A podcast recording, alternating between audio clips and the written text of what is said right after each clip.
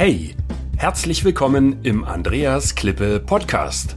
Mein Ziel ist es, Unternehmen mit technischen, erklärungsbedürftigen Produkten zu mehr Anerkennung durch den Kunden zu verhelfen und damit zu mehr Aufträgen ohne Rabattschlachten, damit sich wieder Klasse gegen Masse durchsetzt. Die Erfahrungen, die ich mit meinem Unternehmen für Hochwasserschutz in vielen Ländern sammeln konnte, reiche ich gerne weiter. Zum Beispiel wie hier in einem Podcast. Ja, willkommen zu einer neuen Episode von Technischer Vertrieb International. Mein Name ist Andreas Klipp und heute möchte ich ein Thema beleuchten, das für jedes international agierende Unternehmen von entscheidender Bedeutung ist. Es geht um eine Markteintrittsstrategie für neue Märkte. Das Thema ist ja heute wöchentlich fünf Anfragen, die Realität des internationalen Vertriebsrechte-Pokers. Also eigentlich klingt das ja richtig gut. Fünf Anfragen jede Woche, Donnerwetter.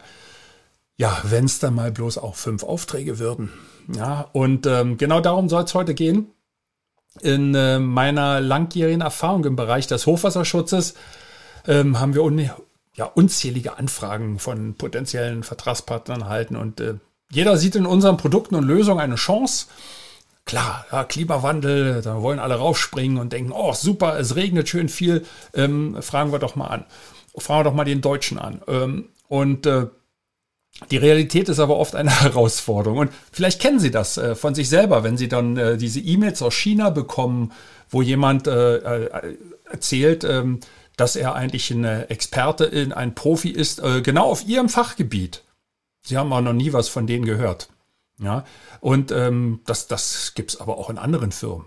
Haben sie mitunter auch in Thailand, oder äh, da kommt mal eine Anfrage aus Nigeria, aber das sind das meistens Anfragen für irgendwelche dubiosen Regierungsprojekte, die sowieso nie stattfinden. Ähm, also kurzum, äh, das, das klingt irgendwie alles sehr komisch.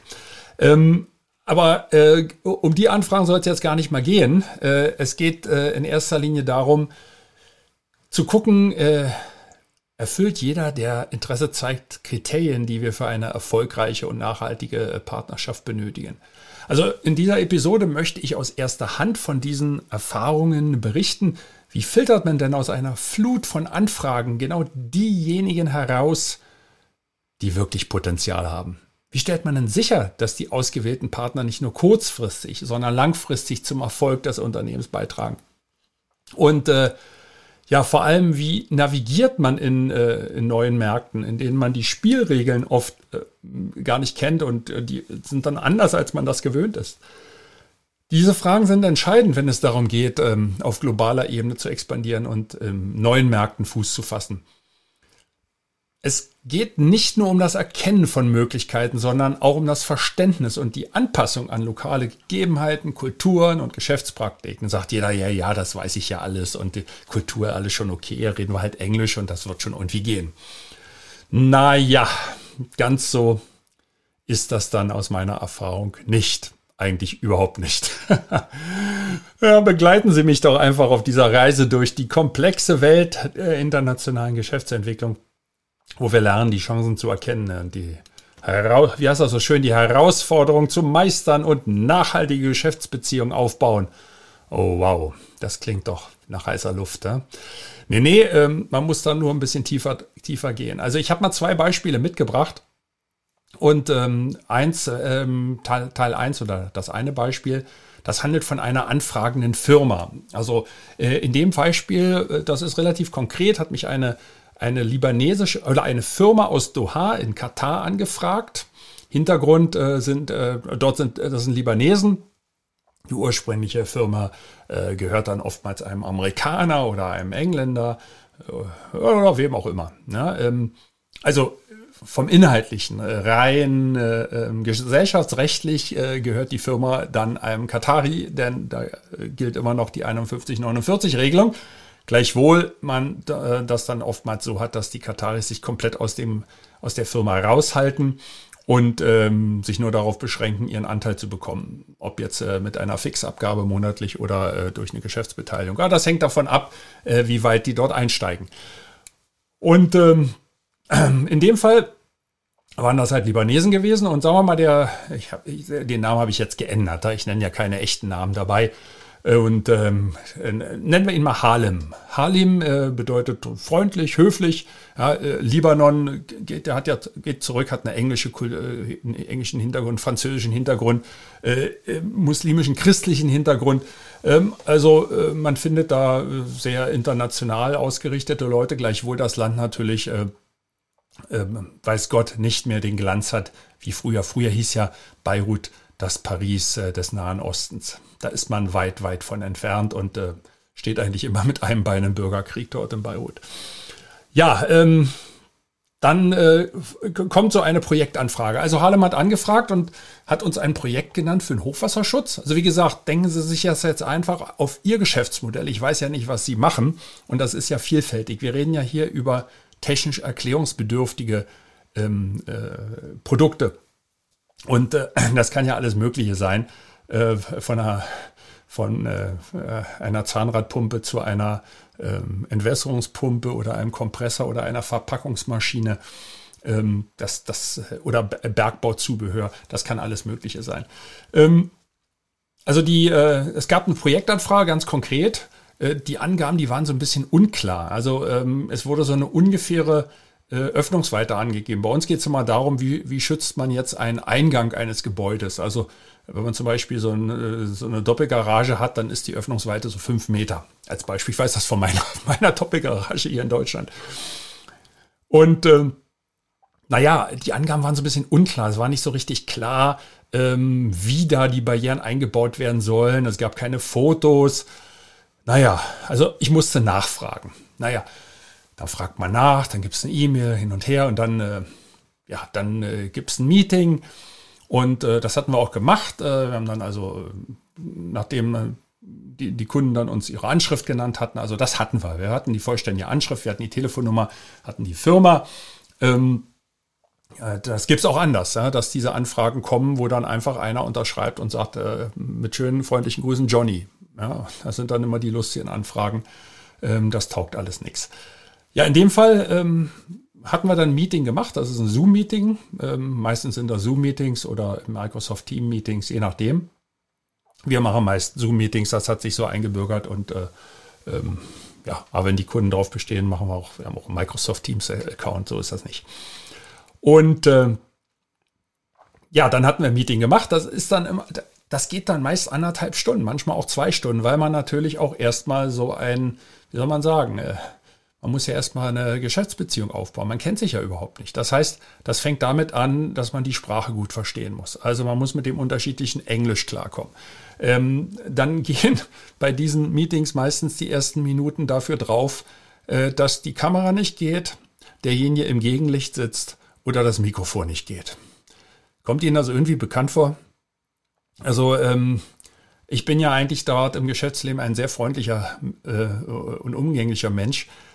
Aber äh, ich fühle mich, äh, also auf Deutsch würde ich sagen, ich fühle mich verarscht, wenn, wenn einer sein Gesicht nicht zeigt. Das ist ja so, als wenn Sie in einen Besprechungsraum reinkommen und die Leute sitzen da alle mit einer Plastik, äh, mit einer, mit einer, mit so einer braunen, äh, mit so einer braunen Einkaufstüte über dem Kopf. Hier kennen Sie doch diese, diese Papiertüten, die es da in der Obstabteilung gibt mitunter.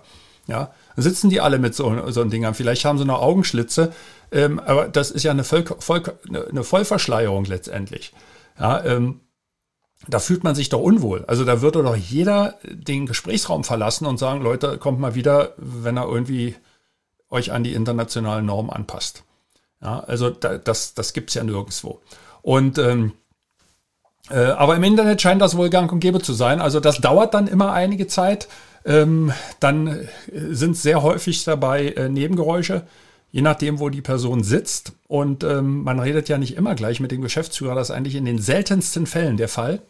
Ja, äh, je nachdem, ich weiß, es hängt davon ab, was man macht. Aber in solchem Projektgeschäft erst einmal, also wenn es nicht gerade darum geht, dass irgendeiner äh, einen neuen Flughafen bauen will, ähm, aber auch da gibt es Vorgespräche bei solchen Sachen. Aber das läuft ganz anders. Äh, ist nicht unser Thema. Ja, dann hat man diese Nebengeräusche, äh, wo ein Kollege irgendwo äh, laut hämmernd auf die Tastatur ein, äh, ein, eintippt oder irgendeiner einer brüllt durchs, durchs Gewerk, durchs Büro ähm, Leute laufen hin und her. Kurzum, es ist einfach laut. Dann klingelt noch das Telefon, wo der andere kurz dann die Kamera, wo man sowieso nicht richtig das Bild sieht, wegschaltet und man weiß, jetzt telefoniert der. Äh, sagt einem aber, reden Sie ruhig weiter. Ja, also das sind alles Dinge, die erst einmal geregelt werden müssen. Also ich sage mal, die ersten fünf Minuten gehen einfach drauf, um sich mal ein bisschen zu organisieren. Das ist aber eigentlich völlig normal, denn bei jedem Geschäftsmeeting braucht es mindestens fünf Minuten und das ist eigentlich viel zu kurz, wenn man irgendwo jemanden besucht.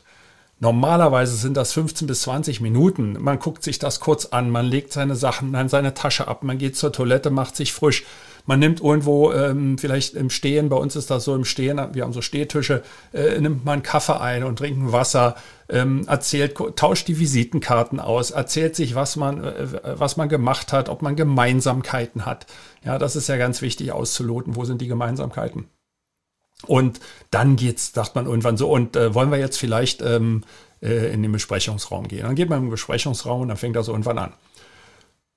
Und im Internet ist das alles ganz anders. Da wollen die Leute sofort auf den Punkt kommen und man weiß noch nicht mal, wie die heißen, weil ähm, da steht dann irgendwie bei, beim Zoom-Namen ähm, XY4711. Also bei den deutschen Namen bei Facebook und Co. würde man dann sagen Eume27 oder Pumuckel 43. Ähm, das sind ja alles keine Geschäftsnamen. Aber jetzt, äh, oder man hat drei Leute, die da sitzen äh, einer hat sich angemeldet und man weiß, wie der heißt. Man weiß vielleicht auch die Position. Die anderen beiden kennt man nicht. Es ist auch fast unmöglich, dem Gegenüber zu sagen, stell die mal vernünftig vor oder tipp mal die Namen im Chat ein, weil dann hat der meistens eine Schwierigkeit, überhaupt den Chat zu finden, geschweige denn dann die Namen einzutippen. Also das ist sehr, sehr, sehr mühselig, aber irgendwann hat man das dann alles geschafft. Und ähm, dann macht man auch sein Meeting, stellt sich vor, fragt kurz, worum es geht. Ich mache es dann so, ich frage erstmal, wenn, wenn das Allgemeine äh, vorbei ist, ich frage erst äh, kurz dann, worum es geht. Und bevor ich dann, weil dann kommt sofort die erste Frage, bevor ich darauf eingehe, ähm, stelle ich noch ja, einige Fragen, um so ein bisschen den Hintergrund der, der Kunden äh, zu erlangen, wenn man das nicht schon im Vorfeld äh, getan hat. Und äh, bitte dann darum, dass ich vielleicht erst einmal ganz kurz vorstelle, ähm, was wir an Lösungsmöglichkeiten haben. Warum ich, mache ich das und erzähle erstmal von den Lösungen? Ähm, das Problem des Kunden hatte ich ja angesprochen. Ne? Also das, das, damit sind wir durch. Aber ich erzähle dann erstmal, was wir machen, damit wir überhaupt mal eine Basis haben, worüber wir reden. Weil die Kunden oftmals die einfachsten Begriffe, ähm, Typen, wie soll man sagen, äh, Anwendungen durcheinander bringen und man überhaupt keine Basis hat, hinterher irgendeine Lösung zu finden. Weil meistens sind die Anfragen so, dass einer eine Lösung will, versteht aber gar nicht, worum es geht. Also da will einer, ich sag mal, da will einer zum Mond fliegen. Und dann sagen sie, oh, das wird jetzt aber schwierig, dem in einer Stunde zu erklären, wie man denn nur äh, zum Mond fliegt äh, und dann auch wieder zurückkommt, ohne Schaden am Körper zu verzeichnen. Ja, ähm, ganz zu schweigen davon, äh, dass das Ganze ähm, sowieso ein sehr schwieriges Unterfangen ist. Und so ist das hier in etwa auch. Also gebe ich eine, eine, eine kurze Einführung. Das ist, am Anfang war das relativ lang. Das waren über 30 Minuten, wobei ich immer äh, Fragen dazu stelle. Also es ist nicht so, dass ich da einen Vortrag halte, sondern ich äh, beziehe äh, den Partner, den Geschäftspartner immer ein. Das geht bei dem einen besser, bei dem anderen weniger. Manche sind das gar nicht gewöhnt, dass ich auf einmal eine Frage stelle, dann kommt keine Antwort. Dann frage ich immer, hallo, sind Sie noch da? Können Sie mich noch hören? Alles in Ordnung? Ja, äh, das Ganze geht ja dann auf Englisch. Und äh, äh, um das ein bisschen aufzulockern. Ähm, problematisch ist nur, dass dann der Kunde ermuntert wird, sofort eine technische Frage zu stellen, die überhaupt nichts mit dem zu tun hat, was man gerade gesagt hat. Ja, also äh, das, das, das, äh, das funktioniert nicht. Es ist irgendwie auch so ein bisschen wie Ausbildung.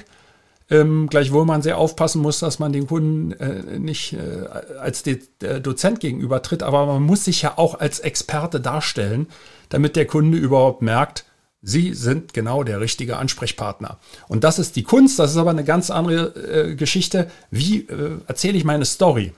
Äh, darum geht's. Und in der Story müssen dann auch ein paar Lösungsmomente drin sein, weil man sonst nachher einfach nicht diskutieren kann technisch. Also das, das geht in dem Fall nicht ohne. Also nur zu sagen und zu zeigen, dass sie, ein, dass sie ein, der stolzeste Hengst im Gehege sind, äh, das bringt nichts. Ne? So, ähm, ja, dann, äh, dann ist man irgendwann durch und stellt fest, da gibt es ja noch einen, einen, dritten. Das ist dann oft ein Con Consultant oder es ist ein, ein Hauptcontractor. Ähm, und dann gibt es noch einen Endkunden. Und da es bei uns in unserem Fall ja um Sicherheit geht, beim Hochwasserschutz, technischen Hochwasserschutz, ist es eminent wichtig, äh, dann mit dem Endkunden zu sprechen. Also es richtet sich ja keiner Hochwasserschutz in seinem Wohnhaus ein und überlässt das irgendwelchen Dritten, die dann dafür Sorge tragen, ob meine Eingangstür gesichert ist oder nicht. Und ich vielleicht mit meinem zweijährigen Kind hinter der Tür ähm, sicher bin oder nicht sicher bin. Oder ob die äh, Großmutter, die dahinter gehbehindert äh, sitzt, ähm, noch rechtzeitig aus ihrem Stuhl hochkommt und die Treppe hochkommt, weil das, die, die, diese Billigbarriere die Wassermassen nicht aufhalten kann. Also es würde ja keinem Hausherrn, äh, keinem ähm, ja, Hausherrn im Traum einfallen, diese Entscheidung einem Dritten zu überlassen. Das entscheidet man selber. Ja, und jeder Haushalt wird auch selbst entscheiden, wie das Wohnzimmer auszusehen hat. Klar überlässt er das vielleicht einem Innenarchitekten, aber man sagt doch, man nennt ihm doch seine Vorstellung ja, oder diskutiert das mit ihm durch. Und das ist beim Hochwasserschutz genauso. Und man stellt dann auf einmal fest, oh, das gibt ja gar kein Meeting mit dem Endkunden. und ähm, der ähm, Harlem in dem Fall, diese libanesische Firma, hat dann gesagt, wir, wir wollen auch erstmal ein Angebot haben, bevor wir dann so ein Meeting da vielleicht mal machen. Also ist man jetzt wieder in dieser Situation, man muss ein Angebot machen über etwas, was man gar nicht richtig kennt und sagt, hey, da Leute, das bringt doch alles nichts, was soll ich denn hier anbieten? Ey? Und zum Schluss willst du doch nur einen Preis. Und dann kommt als zweites, das war so diese Projektanfrage, dann kommt als zweites die äh, Frage nach Exklusivität. Also nicht nur ein NDA, Non-Disclosure Agreement, sondern äh, da geht es um Vertra Ver Vertriebsvertragspartnervertrag auf einmal. Ja, und äh, nicht nur für das Projekt, sondern äh, in dem Fall wirklich äh, komplette Exklusivität äh, für Katar und am besten für den ganzen Mittleren Osten. Dagegen ist ja erstmal gar nichts zu sagen, dass jemand so einen Ansinn hat. Ja, ähm, aber ähm, wenn dann kein Track Record dahinter ist und äh, es sich nur darauf beschränkt, äh, einige Firmennamen zu nennen, für die man was macht, dann ist das etwas dünn. Und äh, wenn derjenige mir auch keine Vertriebsstrategie äh, nennt, dann taugt das nichts. Wir sind, äh, vertreiben ja selber exklusiv äh, einige Produkte und ich habe immer eine Vertriebsstrategie genannt. Also ich maß mir doch nicht an, dem, äh, dem äh, Vertriebspartner zu sagen, pass mal auf, gib mir mal Exklusivität, äh, wir machen das schon. Nee, da erzähle ich dann schon, äh, was wir genau machen und wie wir uns das vorstellen und mit welchen Mitteln wir das machen wollen. Ja, aber da kommt meistens nichts. Und dann, das war die Projektanfrage und die Frage nach Exklusivität. Und äh, drittens habe ich mal betitelt, kein Projekt. Also A, wirklich, dann, dann gibt es auf einmal gar kein richtiges Projekt, aber es sind ja weitere in Aussicht. Toll, toll. Und dann wäre natürlich noch, um das alles zu machen, benötigt man natürlich Infos wie Fotos, Videos, Prospekte, Software, Handbücher, Erklärung. Und spätestens bei dem Wort Erklärung wissen Sie, was jetzt folgt.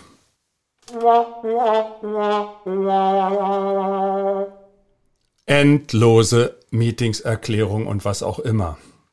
Und der Kunde oder der, der, der Harlem äh, wollte dann immer noch diese Exklusivität. Also wir haben es abgebrochen, auf kurz oder lang, weil wir haben gemerkt, das ist gar keine Anfrage, die der da hatte. Das war so ein Wunschdenken. Der hat dann mal von irgendwas gehört und hat uns Glauben gemacht, der, der wäre da an dem Projekt dran, war er gar nicht.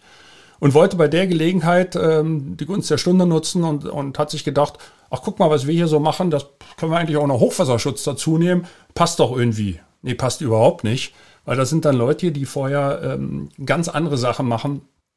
Ähm, einen Fall hatten wir Teppichauslegeware. Ja, das passt nicht. Weil, weil, weil was hat dann einer, der Teppichausleger macht, äh, zu tun mit dem Hochwasserschutz? Jetzt könnte man sagen, der redet ja auch mit Architekten und Ingenieuren. Ja, das mag sein, das sind aber Innenarchitekten. Und das sind nicht die Leute, die draußen ähm, für die Gebäude äh, tätig werden, für die Fassaden äh, oder die Gartengestaltung und, und dergleichen oder das Fundament. Ja, also das passt oft nicht. Also das war Harlem gewesen und dann habe ich ein zweites Beispiel. Ähm, das war ein, ich nenne es mal der anfragende Freelancer. Also jetzt gehen wir mal von Katar rüber auf die Philippinen, Südostasien und ähm, der äh, Partner, der oder der Kontakt, der mich angesprochen hat, ist Rommel.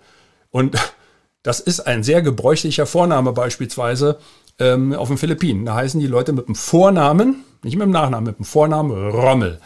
Ich habe es noch nicht richtig rausbekommen, ähm, wie, wie, wie das äh, historisch ging, ob das was mit dem Zweiten Weltkrieg zu tun hat, mit dem Wüstenfuchs oder nicht. Ich habe mir auch sagen lassen, das gibt es im arabischen Raum irgendwo auch. Ich habe da noch keinen kennengelernt, der so heißt, aber naja, gut. Also auf den Philippinen ist das völlig üblich, ganz normal und äh, überhaupt kein Grund, da irgendwie drüber zu diskutieren oder was auch immer.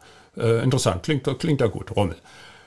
So, Projektanfrage. Also, wir haben ein Bauprojekt. Äh, in dem Fall ging es ganz konkret um ein, äh, ein, ja, ein großes Grundstück. Ich weiß nicht mehr, wie viele, wie, wie, wie, wie, viele Hektar das hatte. Also, äh, ich glaube, da ging es insgesamt um irgendwie 200, 200 Wohneinheiten oder so etwas. Und ähm, das war in der Provinz, ähm, in der Nähe von uns, das ist in der Provinz in Bulacan. Das ist so zwischen Pampanga, wo wir sind, und Manila. Also alles relativ leicht zu erreichen. Und ja, Rommel kennt die Entwickler, die, äh, die diese, dieses, dieses Ackerland jetzt entwickeln. Und er kennt auch die Politiker dahinter, weil solche Sachen ohne Politiker laufen einfach nicht. Ja, da da geht es ja zum Schluss um Genehmigungen. Und wenn man da nicht die Rückendeckung äh, des, des Kongressabgeordneten oder Senators oder Bürgermeisters, was auch immer hat, dann wird da sehr schwer, diese Genehmigung zu bekommen. Weil unten Papier hängt es dann und äh, das wird sehr teuer. Naja, ähm, ich habe mir das auch ähm, äh, angeschaut und bin dann hingefahren ähm, mit Rommel, bin dann durch den Matsch gelaufen mit den Schuhen, habe mir schon extra, äh, extra robuste Schuhe mitgenommen. Ähm, das war auch sehr heiß gewesen. Da habe ich gedacht, okay, ähm, läufst da mal gerade nicht im Anzug an. Also ähm, ich hatte dann meine, meine Bermuda-Shorts, ist häufig bei Außenterminen, dann, wenn man dann auf Baustellen ist, dann äh, habe ich die Shorts an. Äh, das war an einem Samstag gewesen und ein Poloshirt und eine Baseballkappe auf, äh, um äh, den Kopf ein bisschen zu schützen. Und äh, ja, dann soll es ein Meeting geben.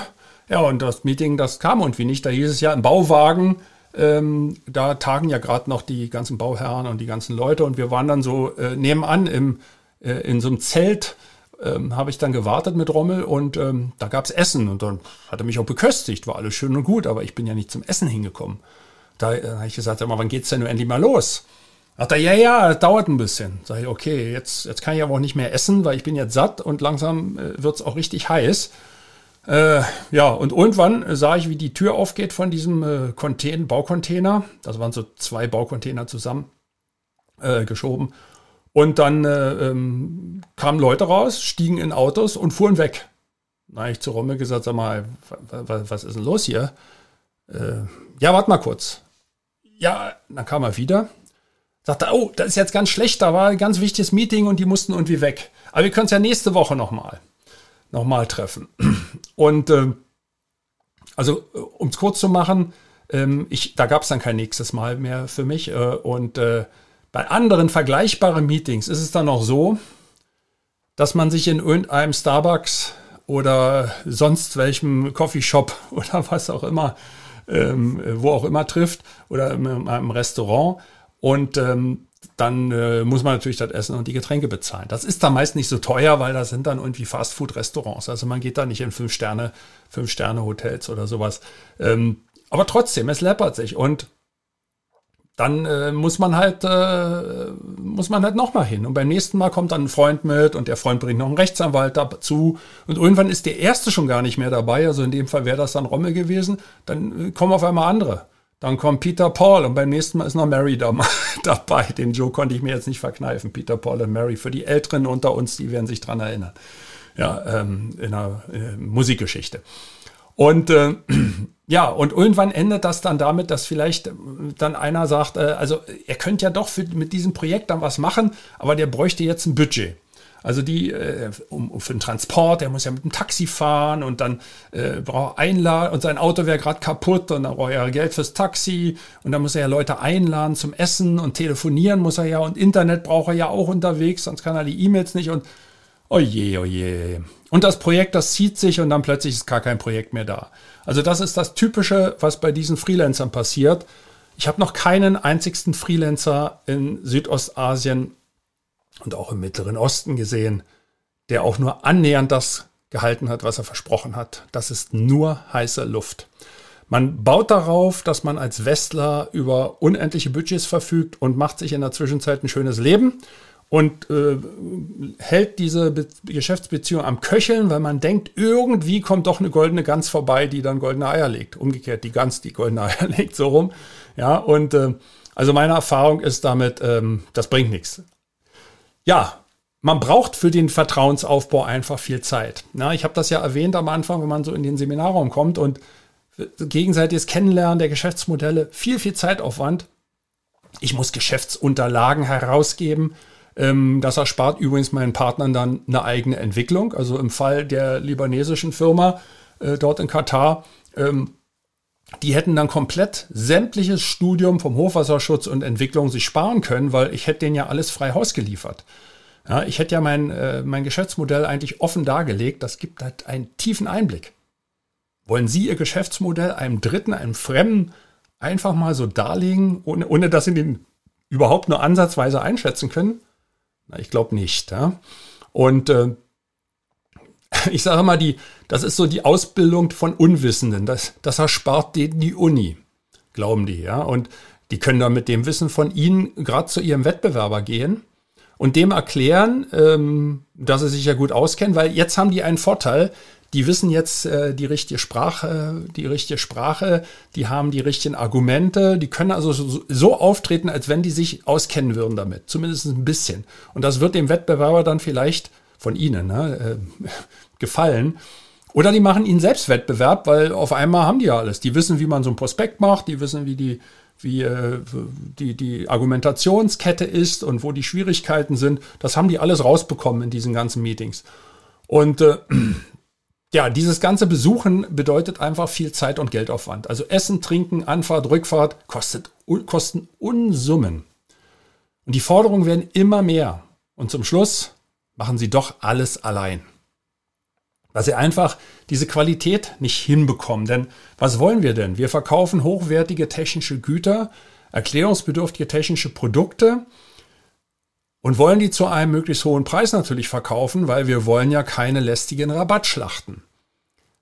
Und um das zu verkaufen, müssen sie sich ja ganz anders am Markt platzieren, als äh, wie das jetzt ein, ein, äh, ein, ein un, unausgebildeter äh, Freelancer-Salesman macht. Ich rede nicht von den Top-Verkäufern. Die finden sie aber nicht in, diesem, äh, in diesen Ländern. Die finden sie einfach nicht. Also, wenn jemand da so top ist, hat der längst seine eigene Firma aufgemacht.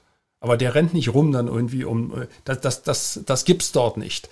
Und überlegen Sie mal, wie schwierig das ist, einen guten technischen Vertrieb hier in, in Deutschland, in Österreich, in der Schweiz zu finden. Also jemand, der beides kann, Technik, Technik und Vertrieb und, und ein Marketing-Genie ist. Also die, die, die Leute können sie an einer Hand abzählen. Die gibt es ja fast gar nicht. Ja, weil man sowas auch nicht lernen kann, das lernen sie sowieso nicht an der Uni. Das hat man oder man hat es nicht. Und äh, deswegen gibt es meistens die, also im Vertrieb ist das so, ähm, dass äh, äh, man dann sagt, also entscheidend ist, dass die Leute die vertrieblichen, die Marketingfähigkeiten besitzen. Die Technik bringen wir denen schon bei. Und da ist etwas dran. Ähm, ich habe das immer alleine gemacht. Ähm, ich bin alleine zur BASF gegangen früher und äh, habe sowohl das Technische bedient wie eben auch den Vertrieb. Ja, man muss dann natürlich sich mit Vertragsrecht auskennen und man muss dann auch mit, mit Strategie ähm, mit Strategien sich auskennen und äh, mit Argumentationen und äh, wissen, wie man verhandelt und diese ganzen Geschichte. Und das ist alles nicht so einfach und das lernt man auch nicht in ein, zwei Jahren. Da brauchen sie normalerweise ich sage mal, wenigstens fünf Jahre, um das halbwegs zu verstehen und eigentlich brauchen sie zehn Jahre, um dann richtig gut zu sein. Und ähm, solange macht äh, in Asien sowieso keiner mit ihnen äh, die, die Geschäfte. Da, da suchen die Leute sich alle ganz was anderes. Also, ähm, Zusammenfassung, ähm, Abschluss und Zusammenfassung. Ähm, alles fängt mit einer Pro äh, Projektanfrage an, die oft keine ist. Ich habe ja am Anfang gesagt, wöchentlich fünf Anfragen. Sie haben fünf Anfragen jede Woche und äh, zum Schluss geht es um endlose Meetings, äh, wo sie sich dann irgendwann fragen, was habe ich denn, warum habe ich die letzten anderthalb Stunden schon wieder in so einem Zoom-Meeting gesessen? Äh, sie bilden eigentlich ihre Ansprechpartner erstmal massiv aus und dann erzählen die, dass sie eigentlich kein Geld haben, beziehungsweise gar kein Projekt haben oder der Endkunde kein Projekt hat, von dem sie oftmals überhaupt nichts gehört haben. Das kostet alles Umsummen. Also so wird das nichts mit dem Vertrieb. Lassen Sie die Finger von halbseitenden Anfragen und Gestalten im internationalen Geschäft, äh, die so agieren. Firmen, bei Firmenanfragen äh, die sind oft zu schwerfällig. Wir hatten also Anfragen von äh, guten Firmen gehabt, aber da reden sie dann wirklich mit dem, mit dem President, mit dem CEO oder ähm, General Manager ähm, und der ist auch gut und das klappt auch gut. Das Problem ist nur, dass wenn jemand eine Firma mit 500 Leuten hat und sie ähm, eigentlich nur einen Vertrieb brauchen, nur in Anführungszeichen, ähm, sie dann mit der mit drei äh, Hierarchieebenen wenigstens darunter nachher zu tun haben. Die Leute haben sie aber jetzt gar nicht kennengelernt. Sie haben ja nur den Big Boss kennengelernt und der will mitbezahlt werden und die nächsten Hierarchieebenen auch. Ähm, das wird oft, oft nichts und diese Firmen sind einfach zu schwerfällig. Und äh, das, das wird zu teuer, aber diese, diese ähm, Kommissions- oder Provisionsvorstellungen, äh, die sind ähm, sehr verwegen. Sie müssen den ganzen Apparat mitbezahlen. Freelancer dagegen haben oft kein Standing und verstehen das eigene, das eigene Produkt nicht mal ansatzweise, um es zum gewünschten Preis auch zu verkaufen. Ich sage nicht, dass die nicht verkaufen können. Meistens können die das nicht. Und viele Leute kommen aus dem, aus dem Real Estate, haben wir auch alles durch. Die haben, die meisten haben null Ahnung von dem, was sie da treiben. Die verkloppen auf gut Deutsch wirklich nur Parzellen oder, oder Wohnungen. Guck, ja, diese Wohnung wird immer gern genommen, weil der Blick so schön ist und da vorne ist das Meer und dann hat man ja hier noch den Swimmingpool und das Fitnessstudio, bla bla bla. Mehr wissen die nicht. Wenn Sie einmal fragen, äh, warum die Balkonbrüstung nur mit einem einzigen Dübel links und rechts angebracht ist und ob das ausreicht, wenn ich mich dagegen stemme oder ein Kind, ähm, dann ist schon Schluss, weil die wissen dann manchmal noch nicht mal, was ein Dübel ist. Und äh, wenn Sie mit solchen Leuten zu tun haben, hat keinen Wert. Also Real Estate, äh, lassen um Himmels Willen die Finger von, wenn Sie nicht gerade in der Branche unterwegs sind. Aber wir reden ja hier von technisch erklärungsbedürftigen ähm, Produkten. Und das hat ja mit Real Estate erstmal nichts zu tun. Zumindest nicht, äh, wenn es um Verkauf von Wohnungen oder äh, Grundstücken geht. Also, wir wollen das zum gewünschten Preis verkaufen und da haben sie eine ganz andere Argumentationskette. Komplett anders. Aber das ist ein Thema, was ich dann in einem weiteren Podcast, in einer weiteren Episode erläutere. Heute ging es äh, um die Entlarvung der Illusionen im internationalen Vertriebsgeschäft und dass man bei wöchentlich fünf Anfragen ähm, ja erstmal im Vertriebsrechte-Poker ist und das meistens äh, dann so nichts wird, zumindest mal bei diesen. Ja, jetzt kommt noch ein goldener Nacke, den ich ja immer bringe und oder zumindest mal mir seit einiger Zeit. Und äh, Sie sollten wenn, wenn Sie das in diesen Ländern vorhaben, und deswegen hören Sie mir ja wahrscheinlich hier zu, stattdessen lieber erstmal einen eigenen Plan entwickeln, also ein eigenes Geschäftsmodell entwickeln. Überlegen Sie sich doch vor einer Auslandsinvestition, was Sie dort überall, überhaupt äh, wollen und prüfen Sie insbesondere, ob Sie A, nur in dem einen Land, in mehreren oder gar in der ganzen Region äh, äh, im Kontinent, auf dem Kontinent Pläne haben. Ja, das, das sage ich, habe ich schon öfter gesagt, aber man kann es gar nicht oft genug sagen. Überlegen Sie mal, wie Sie den technischen Vertrieb, drei Punkte jetzt, organisieren, befähigen und führen wollen. Also Sie müssen es erstmal einrichten. Sie müssen die Leute erstmal finden. Ja, das ist das eine. Also ich habe heute zwei Beispiele vorgestellt. Es gibt jetzt noch ein paar andere Möglichkeiten oder die eine oder andere Möglichkeit. Ähm, Sie können das ja auch mit eigenen Leuten machen. Also wie, wie organisieren Sie das einfach? Ähm, wen, wen setzen Sie wohin? Ist das nur einer? Sind das mehrere? Sind das Einheiten? Sind das Tochterfirmen? Wie befähigen Sie diese? Äh, das heißt, wie werden die ausgebildet? Dass die, sollen die nach Deutschland kommen oder wenn Ihre Firma in, in Innsbruck sitzt, äh, fliegen, kommen die dann nach Innsbruck und bleiben da eine Woche oder ähm, nach Zürich, ähm, werden da geschult oder fliegen Sie dahin oder geht das alles online? Wie macht man das? Ja? Und wie sollen die geführt werden? Also Stichwort Reporting-System und auch ähm, disziplinarische Führung natürlich. Ja, ähm, von einer Vergütung jetzt noch gar nicht äh, gesprochen. Also da erfordert es ein Konzept und äh, denn, denn ohne Konzept können Sie das, was Sie jetzt anstoßen, später nur schwer wieder ändern. Also hier ist wirklich gute Beratung angesagt. Seien Sie exzellent in Ihrer Technik, beeinflussen Sie die Welt und tun Sie es jetzt. Hey, danke für das Reinhören in den Andreas Klippe Podcast.